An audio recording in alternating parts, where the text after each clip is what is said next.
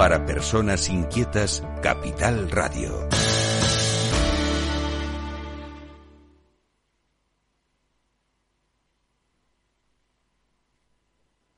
Valor Salud. La actualidad de la salud en primer plano. Comienza un tiempo de radio, de viernes, de comunicación, con la salud y la sanidad como protagonistas, información y reflexión. Estamos acostumbrados a esta hora, eh, los hombres de comunicación y salud, a escuchar Valor Salud en directo con los expertos. Son diversos en su procedencia, pero son los mejores.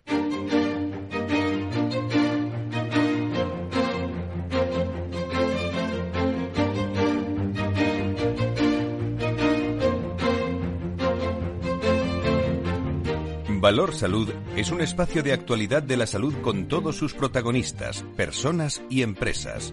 Con Francisco García Cabello.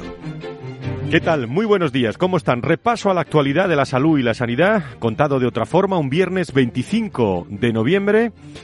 Huelga de médicos de familia en Madrid, acercamiento importante de las posturas, pero solo eso. Acercamiento importante en cuanto a la rebaja de carga asistencial, la mayor divergencia estaría en las mejoras salariales de los sanitarios, un punto han dicho en el que están muy cerrados desde el gobierno que preside Isabel Díaz Ayuso. Ayer precisamente la presidenta en las últimas horas hablaba, lo van a escuchar ahora mismo, hombre, que no son momentos para, para huelga, sobre todo estando la bronquiolitis, la gripe y las urgencias y algo de COVID también, que me están llegando últimas informaciones de más personas con, eh, con COVID en las últimas horas. Bueno, que estamos en invierno y hay que tener cuidado. Vamos a escuchar a la presidenta. Lo que pido a los convocantes es que no continúen con la huelga. Eh, como estarán viendo, están empezando a incrementarse los casos de gripes, bronquiolitis, de otras muchas enfermedades que están relacionadas con el frío y con los espacios cerrados. Y ahora mismo lo que no podemos es saturar los hospitales. Por tanto, les pido eh, seguir negociando con la Comunidad de Madrid, sentándose. Para ellos, desde luego, tenemos propuestas, como hemos hecho siempre, pero al igual que ha ocurrido en Cantabria, o del mismo modo que lo han hecho los transportistas, hay veces que no son momentos para hacer las huelgas porque el prejuicio es todavía mayor si cabe para los ciudadanos. Lo que pido a los convocantes es que no continúen. Bueno, los médicos de familia y los pediatras de los centros de salud, un total de 5.000 profesionales, empezaron, recuerdo, una huelga indefinida el pasado lunes para denunciar la sobrecarga de trabajo, las agendas infinitas y la falta de tiempo para atender pacientes, también la falta de médicos y las condiciones eh, precarias. Las 17, las 9 y 7 en las Islas Canarias, eh, en esta huelga de médicos, como digo, se acercan posturas, pero se sigue manteniendo. Por cierto, que en Extremadura van a empezar también en las próximas horas los médicos, según hemos podido conocer. Eh, los problemas de la atención primaria, hoy he leído y sanidad esta mañana, se acumulan y más allá de las reivindicaciones de mejoras condiciones laborales y asistenciales, el sistema, amigos y amigas, presenta, bueno, decimos siempre que puede ser un mal sistémico, ¿eh? Eh, pero presenta algunas inequidades en el acceso de los pacientes a los servicios de atención primaria en distintas comunidades. Así lo pone de manifiesto una encuesta sobre más de 500 médicos de familia en todo el territorio nacional realizada por la Sociedad Española de Médicos de Atención Primaria, Semergen. entre las 10 propuestas, bueno, no les voy a enumerar las 10, luego si quieren en la tertulia las comentamos, pero hay dos. Uno, consenso y homogenización. Y otro, de lo que venimos hablando muchísimo en este espacio de los viernes. Escasez de recursos y la dificultad también para cubrir algunas plazas de medicina de familia en zonas eh, rurales. En un momento, por cierto, en el que el Ministerio de Sanidad, luego nos dirá Antonio Burgueño, que sabe mucho de esto, y todos los contertulios que hoy están en directo y llenan este estudio, hoy me alegra mucho de, de Capital Radio esta mañana. Un Ministerio de Sanidad que ha actualizado el informe sobre la situación de la lista de espera en el Sistema Nacional de Salud con datos del primer semestre.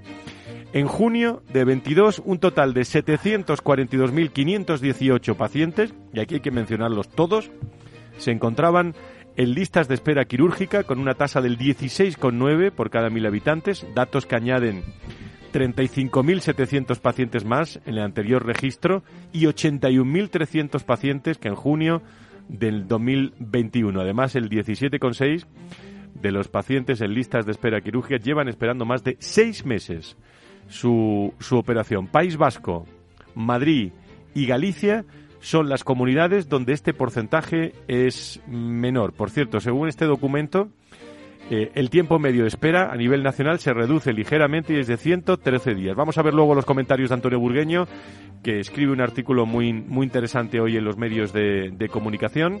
Como digo, la escasez de talento está en, eh, en, primer, eh, en primer plano y hoy fundamentalmente quiero recordar dos asuntos. Una, el periódico La Razón, que ha celebrado la decimoprimera edición de los premios a Tu Salud, la cita anual en el que este suplemento dominical, decano de la prensa española y que este año celebra su vigésimo aniversario entre colegas.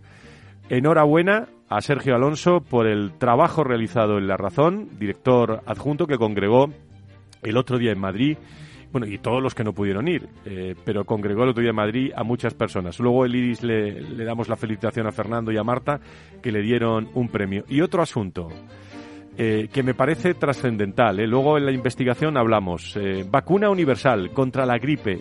Digo contra la gripe en estos momentos, que está usando tecnología ARN probada con éxito en ratones. Parece que la evolución de esta investigación va muy bien, lo que puede suponer bueno, que eh, en los próximos años los que estamos siempre preocupados por la gripe, pues, pues bueno, pues llegue una solución para llegue una solución para esto. Luego los expertos nos van a, informar de, de, todo.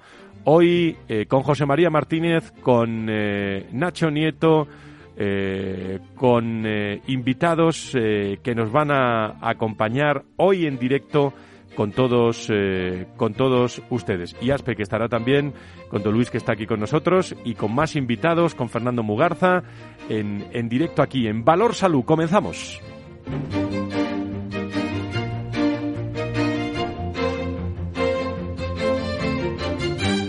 Valor Salud. La actualidad de la salud en primer plano. Saludo a todos los eh, contertulios eh, que están eh, que están con nosotros hoy. Luis Mendicuti, secretario de la patronal de la sanidad privada en España. Don Luis, muy buenos días, bienvenido. Buenos días, Fernando. Encantado de estar aquí en un estudio tan lleno. Usted no tendrá, no tendrá gripe, ¿no? No, no, no. Tengo un niño de un año. Vale, vale. Estaba anteriormente. Muy bien, pues muchísimas muchísimas gracias. Nacho Nieto, experto en políticas sanitarias y ex consejero de salud de La Rioja. ¿Cómo estás? Muy buenos días, bienvenido. Buenos días. Pues bien, sin un niño de un año que lleva loco a Luis, pero bueno, pero muy bien, muy bien. No nos podemos quejar. ¿eh? Muchísimas gracias por estar con nosotros. Y me alegra saludar en este tertulia de, expertos, iba a decir de maestros, a José María eh, Martínez, que nos acompaña, presidente de New Medical Economic, editor y muchas cosas más. Y muchas cosas más que luego recordaré. ¿Cómo estás, José María? Pues muy bien, estupendo. Yo siempre encantado de venir aquí con vosotros. Muchísimas gracias. Bueno, estás a las puertas, ¿no? De, tus premios. Sí, sí, el día uno. El jueves día uno. El jueves día uno tenemos los premios un año más. Y espero que supere el del anterior, lógicamente. Que, hay unos cuantos, por cierto, ¿no? Hay 17 premios, 17 más 3, más o menos. Creo que tenemos... Tiene su explicación, 17 más 3. ¿eh? Creo que tenemos a un amigo suyo y, maestro, eh, Fernando Mugarza, doctor Mugarza, director de desarrollo del IDI. Eh, doctor, muy buenos días, bienvenido. Muy buenos días, Fran, y muy buenos días a todos, queridos amigos, y también a, los oyentes. Encantado, como siempre, de estar con vosotros. Bueno, enhorabuena, ¿no? En primer lugar, por esos premios a la innovación, a la salud digital eh, que te otorgó la, o que os otorgaron la, razón. Te hemos visto en esos premios y a Marta Villanueva también, que mandamos un abrazo desde aquí, la directora general del IDIS. Pues sí, así es. Eh, muchísimas gracias. Eh, bueno, lo primero agradecer, lógicamente, pues a la razón, al suplemento a tu salud, pues a toda la directiva y, por supuesto a Sergio Alonso, ¿no? Como, como alma mater precisamente del suplemento y a su equipo. La verdad es que fue una enorme satisfacción eh, recibir ese, ese reconocimiento a la innovación, puesto que estamos inmersos en ese, en ese ambicioso proyecto de interoperabilidad y continuidad asistencial que viene de la mano de la transformación digital, ¿no? Entonces, a partir de ahí, pues la verdad es que supone pues un revulsivo para nosotros y la verdad que una satisfacción para todo el equipo de la Fundación IDIS. Muy bien, pues estamos en tertulia con Luis Mendicuti, con Nacho Nieto, con José María Martínez, con eh, eh, Fernando Mugarza. Uy, cuántas personas hay hoy, ¿eh? Vamos a, vamos a organizarnos. temas de actualidad. Madrid, en primer, en primer lugar, bueno, no hay acuerdo, hemos escuchado a la presidenta no hay acuerdo todavía, pero hay acercamiento. ¿eh? ¿Eso qué significa en, en, vuestra opinión, José María? Eh, yo creo que va primando un poco la razón, la razón por parte de todos. No me refería precisamente al periódico, sino al sentido común de la gente de ambas partes y por tanto pues debe de acercarse por lo, porque hay otra cosa por encima de todo, que es un servicio público imprescindible la sanidad, es lo más importante que hay en la vida y hay que tratar a toda costa de, llevarla adelante todos mm, del mismo brazo, vamos. Fernando, tu opinión. Sí, pues en la misma línea que, José María, yo creo que, que, la solución a los problemas está precisamente en reconocerlos y después en el diálogo, ¿no? En el diálogo entre las partes y yo creo que, que, en eso se está avanzando, se está profundizando desde la Comunidad de Madrid y desde luego con la mirada atenta puesta en los pacientes, ¿no? Que en definitiva, pues eh, somos porque todos somos pacientes, ¿no? O, tarde o, temprano lo seremos los, bueno, pues eh, los que sufrimos, ¿no? Las consecuencias de estas de estas situaciones que no son nada agradables y por supuesto, pues eh, ese pensamiento hacia los profesionales sanitarios, en este caso, pues de atención primaria, ¿no? Que están pasando por una situación muy complicada, una situación muy compleja, pues eso de carencia, de insuficiencias, eh, que lógicamente pues llevan a situaciones ya pues muy difíciles, muy complicadas. No solo en la Comunidad de Madrid, sino en el resto de los territorios en España, como estamos viendo también. Y, de hecho, pues eh, eh, se publicaban y publicaba el proyecto Venturi pues, pues las, las listas de espera recientemente, ¿no? Refrendadas por los datos de, del Ministerio de Sanidad y ahí vemos pues también pues lo, que decía antes con respecto a los pacientes, pues esas esperas que en algunos casos pues son ya muy dilatadas, tremendamente dilatadas y por lo tanto yo creo que hay que poner solución a los problemas en base, como decía antes, al diálogo, a sentarse y a establecer estrategias de futuro. Nacho. Bueno, yo creo que muchas veces cuando, cuando decimos eh, que tiene que imperar la razón y que hay que estamos eh, manifestando más un deseo que una realidad que es la que se ve en este momento, ¿no? Porque nos estamos encontrando con que mm, se trata de, de llegar a ese acercamiento, incluso muchas veces cuando las posturas podemos entenderlas o no, porque en lugar de avanzar estamos volviendo a 2019, que puede que no sea del todo bueno, pero sin embargo nos mantenemos ahí. Y cuando parece que todo está cerrado, pues eh, surgen eh, nuevas cuestiones o no, que son muy legítimas. O sea, que es que hablar de salarios, vamos a ver, es, es, de, en una negociación de lo que se habla, pero claro, eh, puede que no sea el mejor momento. Y luego, se está extendiendo por toda España ya de una manera práctica, ¿no?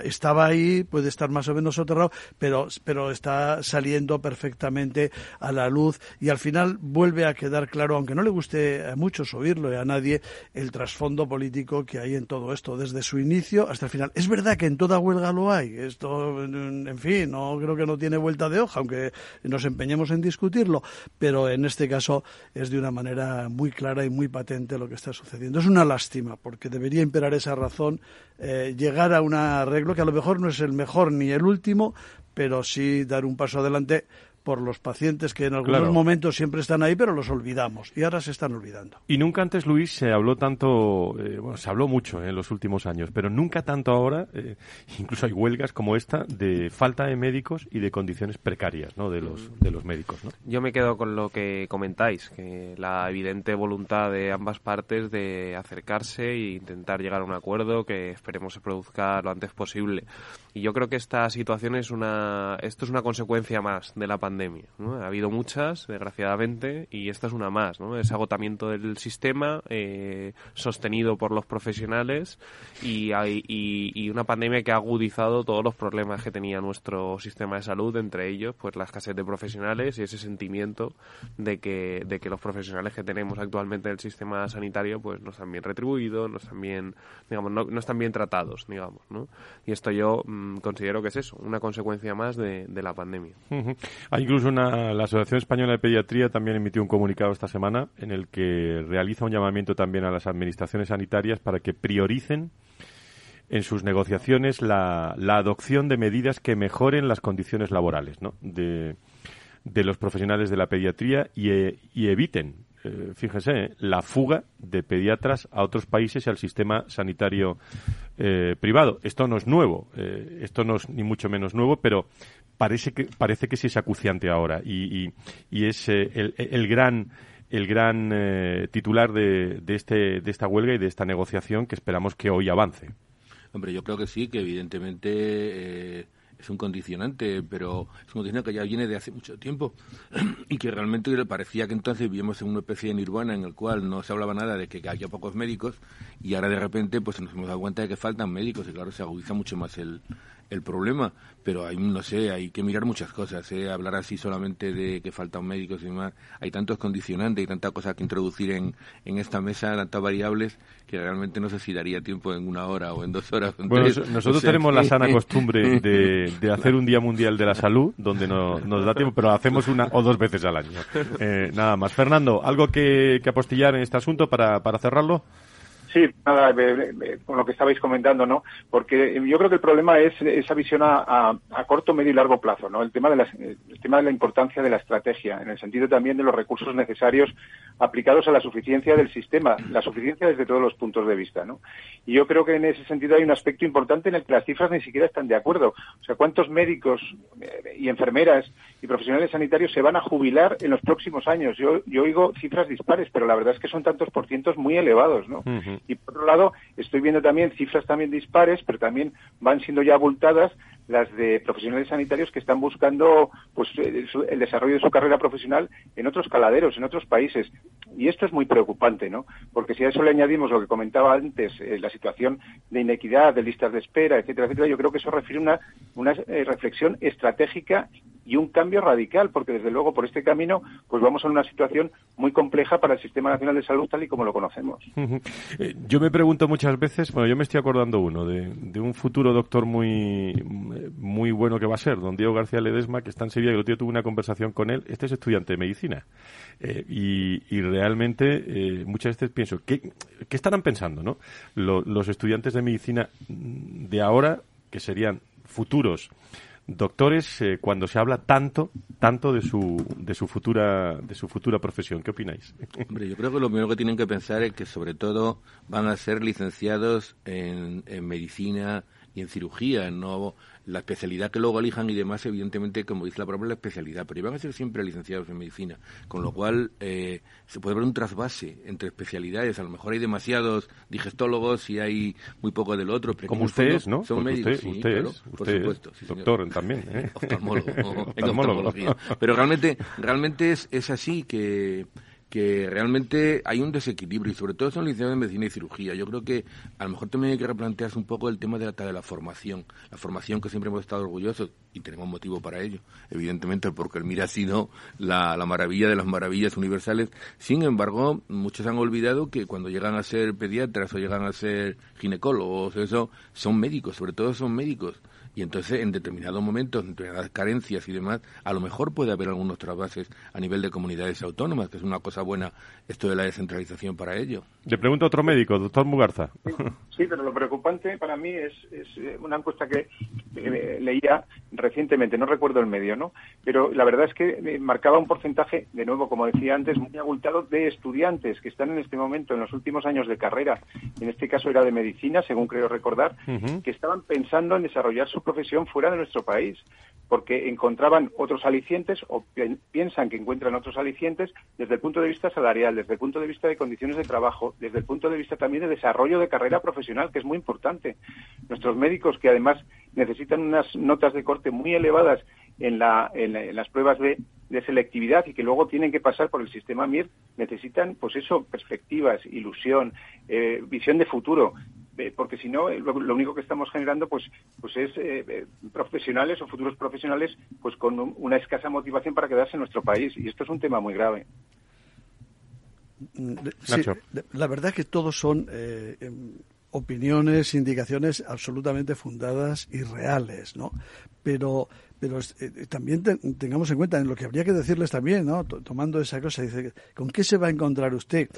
Pues, vamos a ver, la situación en general del Sistema Nacional de Salud en el año 2022, en números, es mucho peor que en el 19 y que en el 15 o 16. Mucho peor. En general, en todas las comunidades autónomas, me atrevería a decir yo, sin señalar a ninguna. Mucho peor. se, ha hablado, se está hablando de las listas de espera. Pues bueno, las demoras, el número de personas en lista de espera, las personas que estaban más de 100 días o más hasta, en fin, porque ha ido cambiando los ratios y la, y la forma de medirlo en estos últimos años. Y es verdad, cada vez se han dado más datos y tenemos más. Pero es peor, cada vez es peor. Por tanto, eh, lo estamos diciendo continuamente, hace falta sentarse y de una manera muy seria reflexionar, pero deprisa, y tomar medidas y tomar decisiones de hacia dónde tiene que encaminarse el sistema nacional de salud. Eh, no solo la atención primaria, que por supuesto y de una manera seguramente muy especial, es, por lo menos es como yo lo veo, pero todo el Sistema Nacional de Salud eh, necesita dar un giro importante y necesita situarse en el año 2022. No podemos seguir viviendo con las ideas, con los mecanismos, con las estructuras, con las herramientas de 2019, ni siquiera de 2019, pero bueno, de 2015 ni pensarlo. ¿Eso se lo tenemos que decir al próximo ministro? o Porque no tenemos... Bueno, la ministra se nos va, ¿no?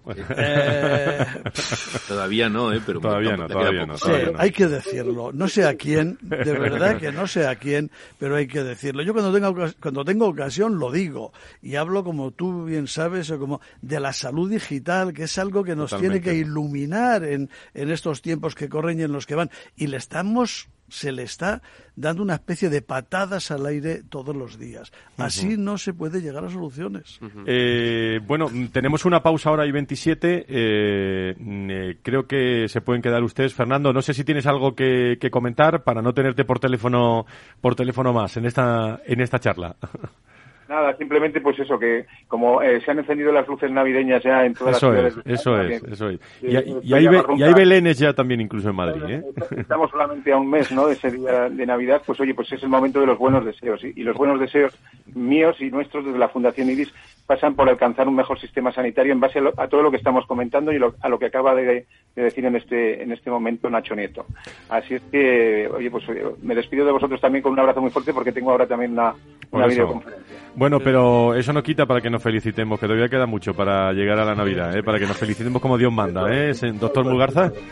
Muy bien. Todavía queda. Un abrazo muy fuerte a todos. Buen fin de semana, adiós, gracias. No se vayan, que continúa la gran tertulia de la salud y la sanidad aquí en Capital Radio.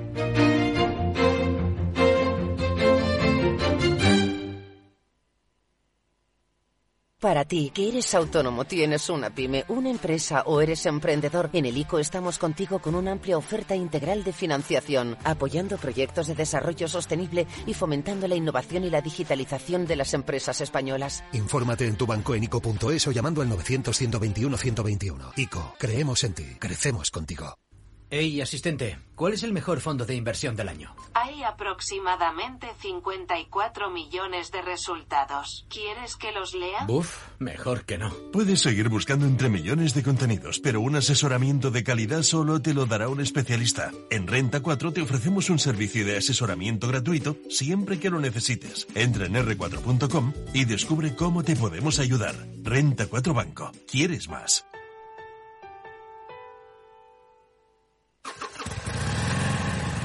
Moto. Curvas. Todo sobre ruedas. Es muy simple asegurarse con el Betia. Simple, claro, el Betia.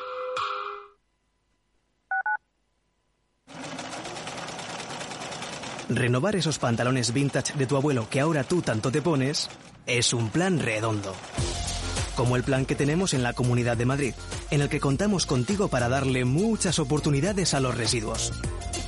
¿Te sumas a la economía circular? Comunidad de Madrid. Mira, ya están instalando en el parque infantil los nuevos columpios. Y lo mejor es que esta iniciativa la hemos decidido la gente del barrio. ¿Ah, sí? Sí, en Decide Madrid. Te registras y recibes un correo electrónico de cada consulta. Así puedes participar en las decisiones municipales. ¡Qué fácil! Decide Madrid. Si participas, decides. Ayuntamiento de Madrid. Aquí, en la Comunidad de Madrid, todos podemos tener un pueblo. Contamos con más de 140 pueblos de menos de 20.000 habitantes. Pequeños, bonitos, con mucho encanto, rodeados de naturaleza, con los mejores servicios públicos y sistemas de conectividad. Vente, estamos muy cerca. Comunidad de Madrid. Si quieres entender mejor todo lo que rodea a nuestro sector alimentario, tienes una cita en La Trilla un gran equipo de especialistas te acercará a la actualidad económica y política desde el campo hasta la mesa. Conocerás sus principales innovaciones sin olvidar las producciones más tradicionales. Los sábados de 8 a 9 de la mañana con Juan Quintana, La Trilla de Capital Radio.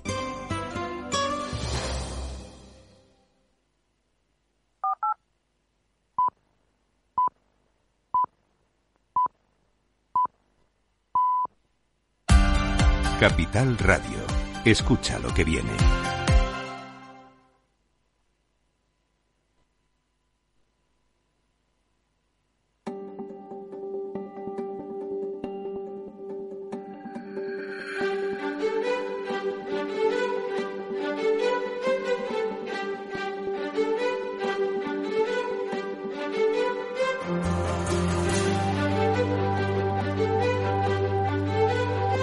Valor Salud es un espacio de actualidad de la salud con todos sus protagonistas, personas y empresas.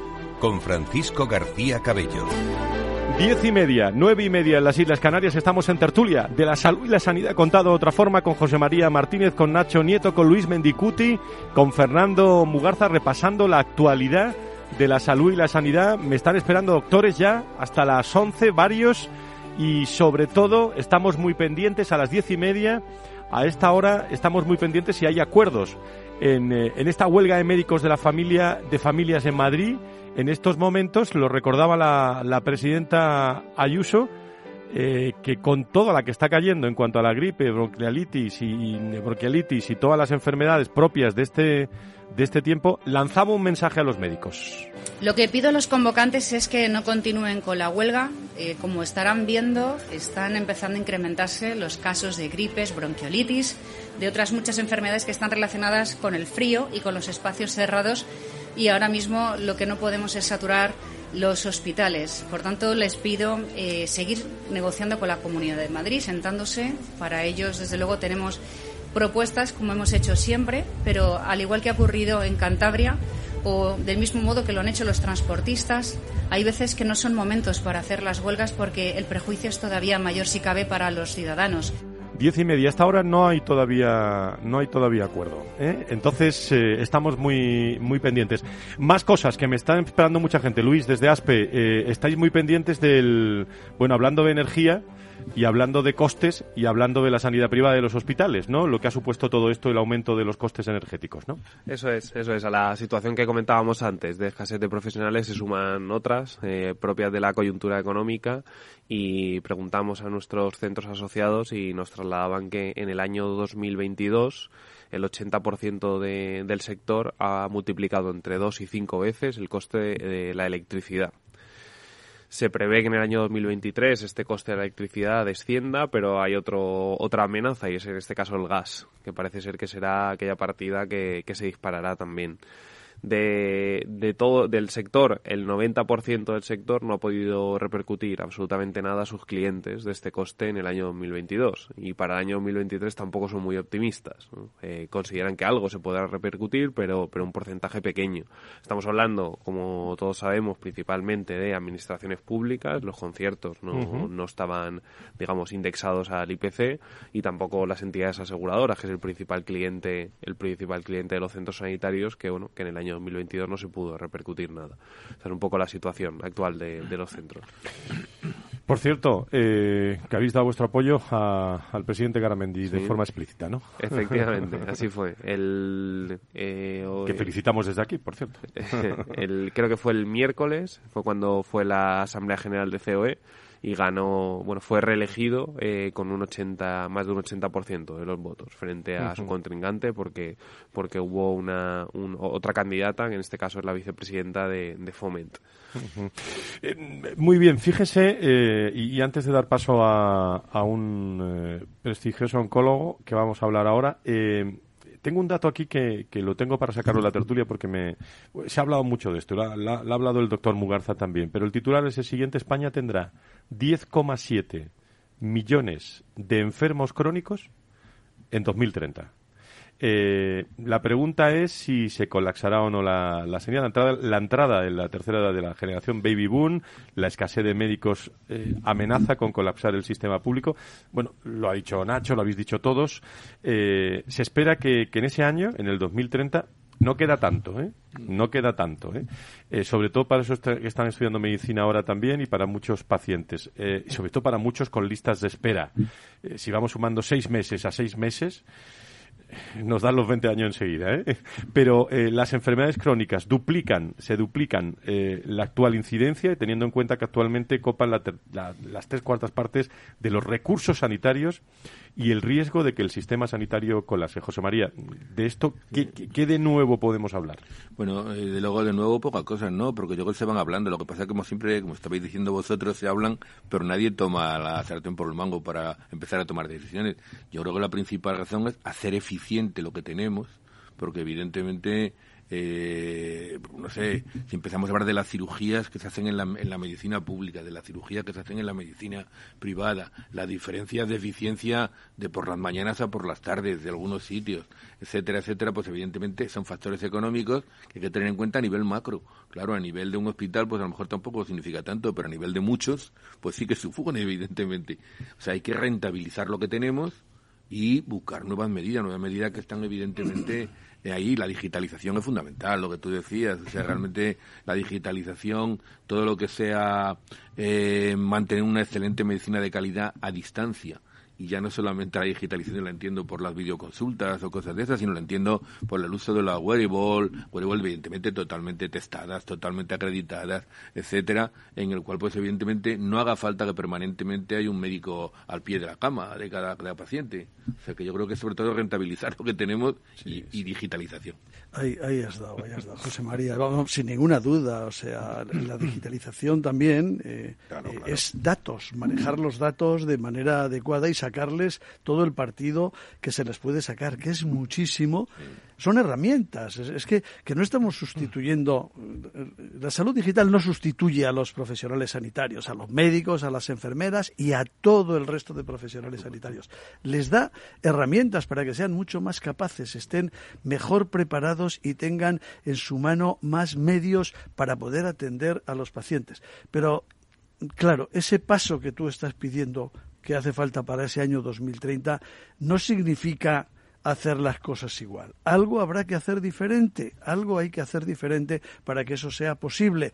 Y nos tenemos que dar cuenta todos, todos, y que me perdonen los profesionales, pero también los profesionales sanitarios, sin ninguna duda, que el profesional sanitario que esté mucho más capacitado en las técnicas digitales y con estas herramientas será un mejor profesional y estará mucho más arriba y mucho más adelante que el resto. Pues me vais a permitir que, felicite esta mañana a el doctor Luis Larrea, oncólogo, que se incorpora a Genesis Care y que está con nosotros en, bueno, Genesis Care es una compañía dedicada a tratamientos oncólogos que anuncia la, la incorporación del, del doctor Luis Larrea y me apetecía hablar con él. Eh, doctor Larrea, muy buenos días, bienvenido. Buenos días y encantado de estar con ustedes. Muchísimas gracias. ¿Cuál es su visión, doctor, antes de, de, de, profundizar de todo lo que está ocurriendo en la sanidad de esta tertulia, lo que está escuchando en los últimos minutos? No, hay un, un tema que yo llevo ya muchos años en, en, la parte oncológica en España, sobre todo en la parte privada, más de más de 25 años, más de 30. Y entonces eh, es un tema, España está bien equipada tecnológicamente, bien formados los especialistas y mal organizada no puedo decir más, más que eso, eh, que, que, lo que es la gestión sanitaria no es buena. Eh, sobre todo hay que tener en cuenta que es el 90%, más del 90% de sanidad pública. La sanidad pública, eh, muchas veces los gestores son nombrados por a dedo, por, por ser una persona importante en el partido correspondiente, pero sin experiencia en una gestión a gran escala.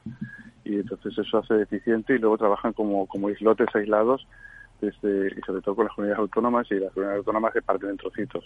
Eso uh -huh. lo podemos ver muy fácilmente con los pacientes oncológicos, que una demora de dos meses en un tratamiento significa que pase de una posibilidad de curación de un 90% a, un, a menos de un 40%, solamente por estar tres o cuatro o cinco semanas esperando que te toque.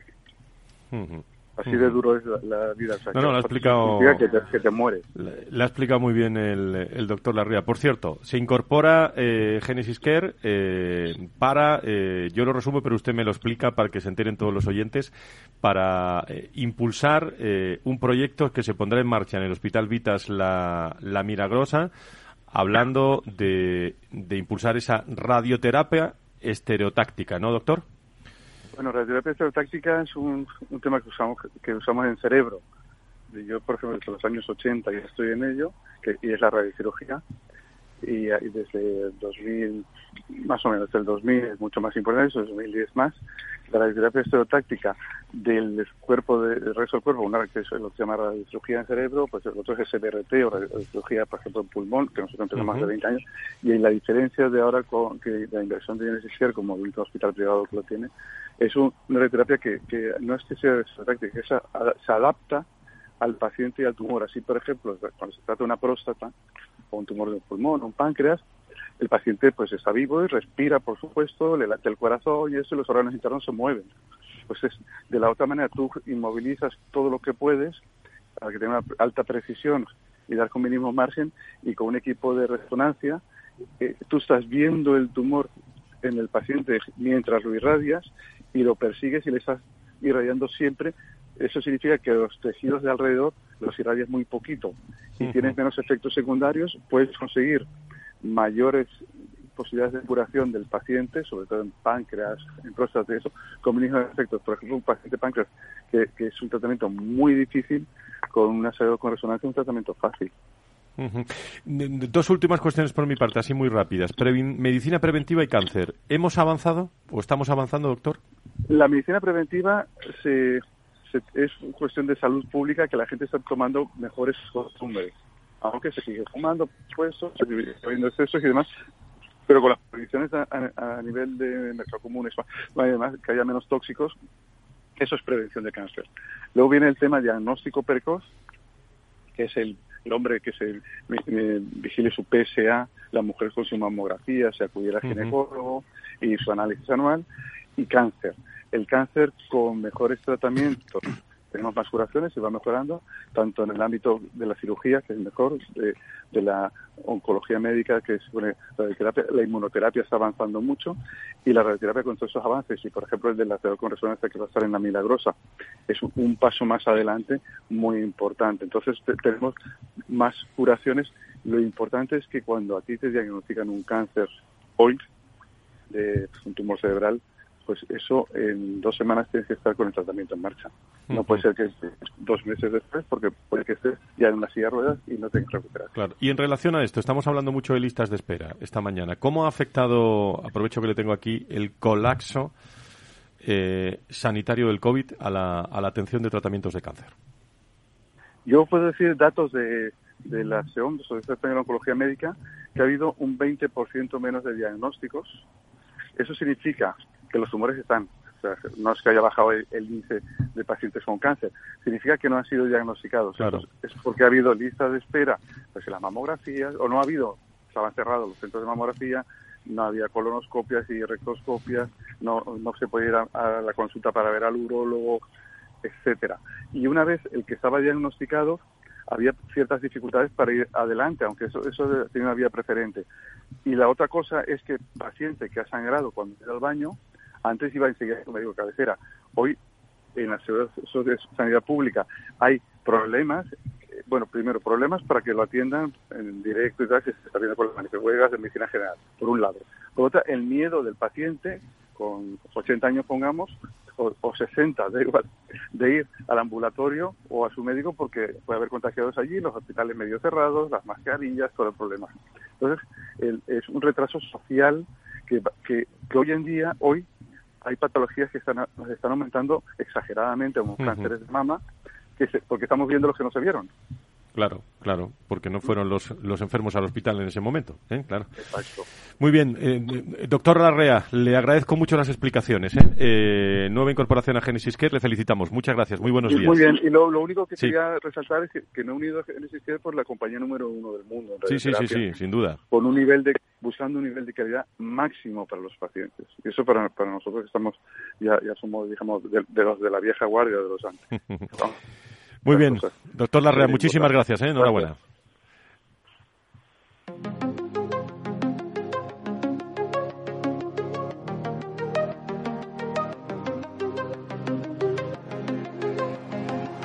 Valor Salud desde la actualidad.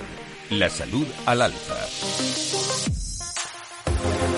Bueno, no sé si queréis decir algo de lo que ha dicho el doctor Larrea, pero, pero, pero en relación que estamos hablando mucho de listas de espera, pues si nos remontamos al COVID, bueno, pues no es que sean, no es que haya menos enfermos con ese 20%, es que ha habido un 20% menos que ha ido al hospital, ¿no?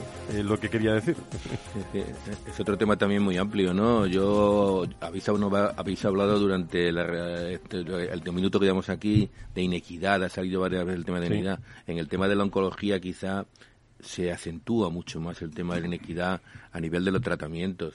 Eh, hay inequidad entre, entre comunidades autónomas, en- sobre todo en innovación, estoy hablando de innovación. ¿eh? A nivel de innovación hay inequidad notable entre comunidades autónomas, incluso dentro de las comunidades autónomas entre hospitales. Entonces, nos llenamos la boca de la equidad, de la equidad, y la verdad que si vas hurgando, hurgando, hay montones de detalles en la sanidad que no son equitativos. Eh, es verdad, es verdad, pero también es eh, también es cierto que una parte de lo que tiene que hacer esa sanidad es conseguir que determinados pacientes y se hace en muchas ocasiones, no en todas, ¿eh?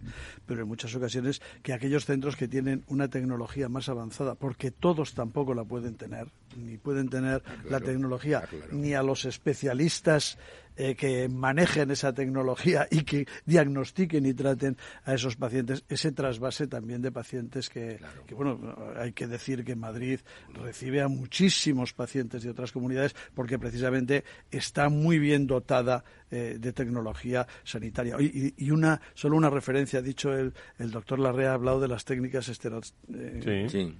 Estereotáxicas. Sí. Eh, yo me acuerdo que cuando en La Rioja em, em, em, pusimos nuestros dos primeros aceleradores lineales, luego supongo que los han que los han mejorado. Uno de ellos eh, tenía la capacidad, supongo que la del año 2008, no la del 2022 que ha cambiado, pero también eh, se podían hacer técnicas eh, basadas en la estereotaxia, que era que si el, el movimiento del organismo del, del tumor, del órgano que lo tiene, se hace poderlo llevar controlado para que el disparo fuese más Este es el ejemplo que nuestros contertulios saben de, de lo que hablan, porque hablamos con un médico y hay gente que lo ha puesto en marcha, ¿eh? Me como, ha- como ha sido no, Nacho pero Nieto. me lo ha recordado y no lo he podido evitar Luis. decir porque, en fin. Yo creo que el, el doctor Larrea nos hace reflexionar a todos, ¿no? Y, y nos hace ver que esos 746.000, ¿no? Que parece un número, pues al final son personas y que, y que dentro de esos 746.000 pacientes, pues hay de todo, ¿no? Eh, los propios datos del ministerio avalan lo que comentaba el doctor Larrea.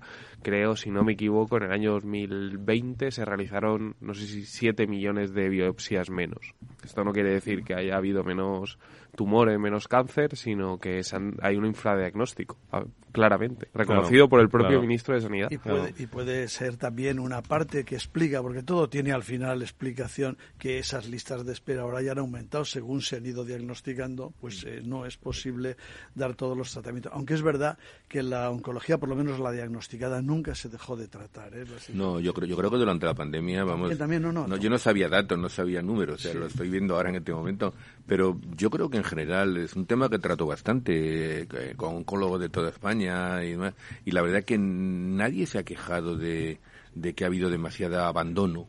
No, yo creo que hubo, menos, que sí. hubo centros que prácticamente se dedicaron, sí. eh, centros Sí. especializados en oncología, que se dedicaron a, todos los pacientes, bueno, a todos, a todos los que pudieron tratar. Hoy tenemos con nosotros en la tertulia al doctor José María Martínez eh, en persona, eh, economista, doctor en medicina, amplia experiencia profesional en el mundo de la gestión sanitaria. Es un lujo tenerlo hoy aquí con nosotros.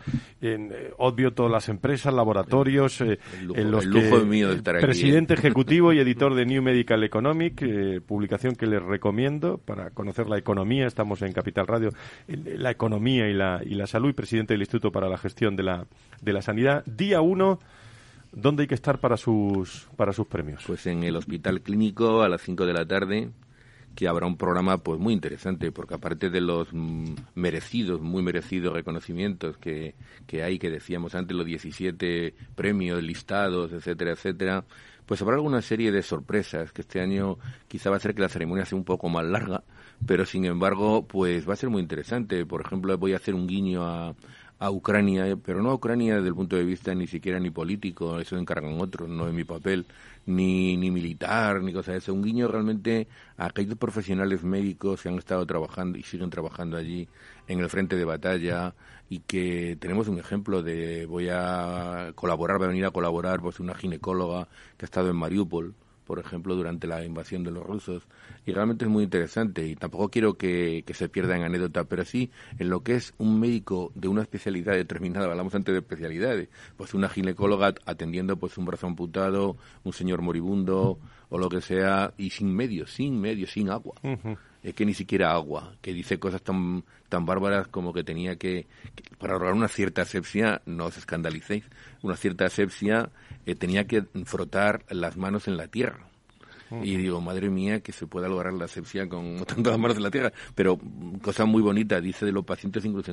Luego, otra cosa que tengo también que es un capricho personal mío, porque este año ha fallecido una persona muy importante con la cual yo colaboré, yo una hormiga, evidentemente, y él un gigante, y que fue con el profesor Santiago Grisolía. Entonces quiero hacer un homenaje al profesor Santiago Grisolía y a la Fundación Rey Jaime I que está colaborando conmigo en para los 10 minutos que va a tener de homenaje. No va a tener más, desgraciadamente, pero estoy muy orgulloso. Y en esta entrega pues estará todo el sector presente, ¿no? Pues sí, sí, evidentemente todo el sector que puede va a venir. Eh, eh, sobre todo por el interés y también mucha gente porque me van a gloria que son amigos míos. Usted, usted invita a Burgueño. Eh, don Antonio, muy buenos días, bienvenido. ¿Tenemos a, ¿tenemos a Antonio Burgueño? Estaba mutado, ya estoy desmutado. Ah, vale, vale, vale. Eh, creo que me invitó, pero si no me doy por invitado. Es que, ¿eh? yo no sé quién es Antonio Burgueño. bueno, pues el que uno de los que más sabe sobre listas de espera, que le veo por ahí en muchos sitios. Eh, ¿Algo que decirnos respecto a estos datos, don Antonio? Digo los datos que ya hemos contado y que llevamos reflexionando. Lo han contado muy bien, lo estoy escuchando y lo han contado muy bien y y pues, ¿qué decir? Pues que la situación. Yo eh, en, escribí el artículo ayer porque estaba trabajando los datos. Porque en sanidad, para que lo sepan nuestros oyentes, ¿no? Y entonces, pero eh, le, dije, aquí hay una reflexión que hay que publicar. ¿Por qué? Porque al final dice, oiga, es que lo mismo es bueno que haya esta lista de espera en estos momentos. Y, y tiene una lectura positiva. Y la lectura positiva es que, como decía el doctor de la parte oncológica, el problema no es que no haya pacientes enfermos, el problema es que están pacientes identificados. Si está aumentando la lista de espera, como parece que está ocurriendo, porque está aumentando la actividad, pues entonces estamos sacando esos pacientes a la luz. Y no es bueno que haya lista de espera y no, haya bueno, y, no es bueno que haya esperas, evidentemente. Es porque, porque, pero que en la situación que se ha creado en el post-COVID es peor que tener una espera quirúrgica o en espera de consultas o en otra espera, es peor tenerlo sin identificar. Sin duda. Por lo tanto, puede ser hasta un síntoma de que las cosas empiezan a funcionar. De hecho, si me permite un inciso, viendo los datos se ven cosas muy curiosas. Por ejemplo, que los aumentos que está viendo en consultas mm, tienen un reflejo, esos porcentajes de incremento un año después, más o menos, a lista de espera quirúrgica. Por lo tanto, parece ser que eh, tiene lógica, porque evidentemente el proceso diagnóstico en la sanidad pública puede durar hasta un año, siete meses, ocho meses. Y sabe eh, los eh, todos somos pacientes en algún momento. ¿Sabe dónde, dónde hay un suspenso en, eh, en, en pacientes en algún caso? Que tengo datos es, en, por ejemplo, en el uso de antibióticos el 60% de los españoles guarda lo que le sobran para usarlos en caso de, urgencia. Seis de cada diez españoles guardan el antibiótico que les sobra de un tratamiento para poder utilizarlo en caso de, en caso de urgencia. Lo ha dicho el Observatorio de Tendencias COFARES. Creo que está el doctor José Barberán, jefe de Medicina Interna de HM Hospitales. Doctor Barberán, muy buenos días, bienvenido. Buenos días, buenos días. He dicho bien, estamos suspensos, ¿no? Estamos suspensos, se consumen muchos antibióticos, más de los que deberíamos, y eso hay que racionalizarlo. ¿eh? ¿Y cómo lo hacemos? Bueno, pues mire, mm, recientemente se ha publicado en Revista Española de Quimioterapia, que es quimioterapia infecciosa, no es quimioterapia antitumoral de lo que estaban hablando hace unos minutos, que les estaba escuchando, donde mm, eh, mm, hemos elaborado un decálogo diferentes médicos de diferentes especialidades, desde la microbiología, desde la medicina interna, desde médicos de atención primaria, desde médicos de urgencias, donde hemos establecido un decálogo para cómo hacer, cómo racionalizar el tratamiento antimicrobiano. Está centrado fundamentalmente en la infección respiratoria, pero la infección respiratoria es, es la donde más se utilizan antibióticos en atención primaria, porque la infección respiratoria es la más frecuente de todas. Y ahí lo tenemos racionalizado. Y el primer punto viene a decir lo siguiente. Mire, no utilice antibióticos en aquellos pacientes que tengan infecciones víricas. Y esto se utiliza mucho porque a veces es difícil diferenciar una infección vírica respiratoria de, de una infección vírica bacteriana. Esto es difícil. Y ese es la, el primer punto de ese decálogo, ¿no? Mm, y así empezaríamos. ¿Se habitúa el, ¿Se habitúa el cuerpo, el organismo a los antibióticos, doctor? Bueno, el, organismo no se, no se acostumbra a los antibióticos. Lo que ocurre es que si tomamos antibióticos, nuestra microbiota, nosotros tenemos más bacterias que conviven con nosotros que células, pues la perjudicamos, la presionamos, nos sometemos a, a los antibióticos, porque cuando administramos un antibiótico para una infección, no solamente eliminamos los microorganismos que causan la infección, sino que también afectan a los microorganismos que son saprófitos nuestros, que tienen una función buena en nuestro organismo. Si tomamos un antibiótico por vía oral, para una amigdalitis, pues cuando llega al intestino también afecta a la flora intestinal y no es al órgano, no es a nosotros, sino a nuestra microflora y eso no es conveniente porque, mire, los antibióticos no crean resistencias, o sea, los antibióticos no crean resistencia, los antibióticos lo que hacen es seleccionar aquellas cepas de, bacterias que nosotros tenemos resistentes, los antibióticos, y que es una minoría. Matamos a los sensibles y seleccionamos a estos que son resistentes, que proliferan y producen la infección. Muy bien, doctor, pues eh, le agradezco mucho su, su presencia en este informe COFARES que, habla del 60% de los españoles que guarda lo que le sobran para usos en caso de urgencia, lo cual debemos de reflexionar sobre eso y los peligros también de, de guardar estos, estos medicamentos. Eh, ¿Algo más que añadir? Nada más, agradecerle la entrevista para explicarle pues, a la población cómo debe consumir los antibióticos y el peligro que tiene el, mal uso de los antibióticos. Doctor Barberán, jefe de Medicina Interna de HM Hospitales, muy buenos días, bienvenido. Gracias. muy buenos Gracias. Días, Señores, que, que nos queda un minuto y medio. Eh, Burgueño, ¿algo que añadir? No, pues que eh, la reflexión que hace el doctor me, eh, es respecto, y uniéndolo al tema de, de, las esperas y la lista de espera, evidentemente una buena labor diagnóstica, una buena labor precisa de hacer al paciente lo que hay que hacerle, eso lo que hay que hacerle, y en el momento de que hacérselo también disminuye la lista de espera porque se hace más, más mejor uso eficiente de todos los recursos que hay, que es lo que hay que hacer. ¿Sabe usted que me voy dentro de un rato a, a Valencia, a, que esta tarde se le da un homenaje a un gran médico en, eh, en Valencia, muy allegado y muy querido por mí, como podrán imaginarse los oyentes, el doctor Aznar, justo Aznar, que usted eh, seguía mucho, ¿eh? Eh, seguía, admiraba, porque eh, tenía ese discurso que recordaba a, los Gregorio Marañón y, sobre todo a Aire Entrago, ¿no? un, discurso humanista fantástico, ¿no? basado nada más en un conocimiento científico, pues eso no tiene sentido. Me alegro Pues- mucho de ese, de pues, ese- de ese eh, homenaje, muy, muy, muy merecido. Pues mi querido suegro, que le vamos a recordar esta, esta noche en, en Valencia. Eh, querido Mendicuti, querido Martínez, querido Nieto, querido Burgueño, eh, ¿algo más que añadir? Nada, únicamente saludaros a todos y, y decir que estoy muy contento de que estemos aquí. ¿Verdad? ¿Verdad el- que esta tertulia Qué es- qué envidia me estoy dando, jodido. Vamos a acostumbrarnos, por cierto, eh, que a ver si nos vemos en Navidad, ¿eh? Eh, Lo todos los contertulios, ¿eh? eso habrá que, que organizarlo. Eh, don Félix Franco les pone una de Rosalén, mañana es el día de, de la violencia, ¿no? Contra la violencia de género. Bueno, pues eh, una de Rosalén que, que la ha seleccionado él, a ver, que, a ver cómo suena esto.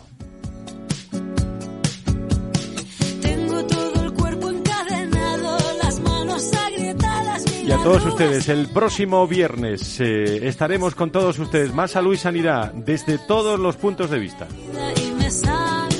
Yo creo que salen en tertulia todos con voces acreditadas para situarnos eh, mejor. Lo importante es que usted se cuide. Gracias a José María Sánchez de la producción, gracias a Laura Muñetón, gracias a todo el equipo y a todas las personas que durante la semana nos recomiendan eh, sacar eh, contenidos, temas interesantes. Que pasen buena semana. Adiós.